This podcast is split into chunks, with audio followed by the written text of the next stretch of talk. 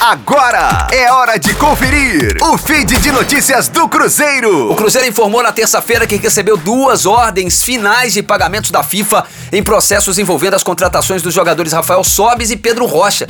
Somadas aí, essas dívidas superam 14 milhões de reais. Dessa vez, contudo, o clube não corre nenhum risco de perder pontos aí na Série B do Campeonato Brasileiro. Primeiro caso já está relacionado aí à contratação do atacante Rafael Sobes, né, que pertencia ao Tigres do México e foi anunciado em junho de 2016. Em três processos do time mexicano, dois já tiveram a condenação final. A notificação foi enviada ao clube com a data de pagamento para o dia 15 de julho de 2020. A quantia é de 2 milhões 286.840 dólares. Isso aí dando mais de quase 12 milhões de reais, né? O Cabuloso também recebeu a ordem de pagamento no valor atualizado de 395.619 euros. Isso aí dando mais de 2 milhões de reais ao Spartak de Moscou da Rússia. O valor se refere ao empréstimo do Pedro Rocha, meu Deus do céu, de 2019. O pagamento tem data de vencimento no dia 6 de agosto de 2020. O Cruzeiro tem que procurar quitar todos esses débitos aí se manter em dia para a imagem do clube voltar a ser bem vista, né, pelos outros clubes, né? É, o Cruzeiro tinha um, uma imagem muito legal, os outros clubes confiavam de vender jogadores para o Cruzeiro de maneira parcelada, mas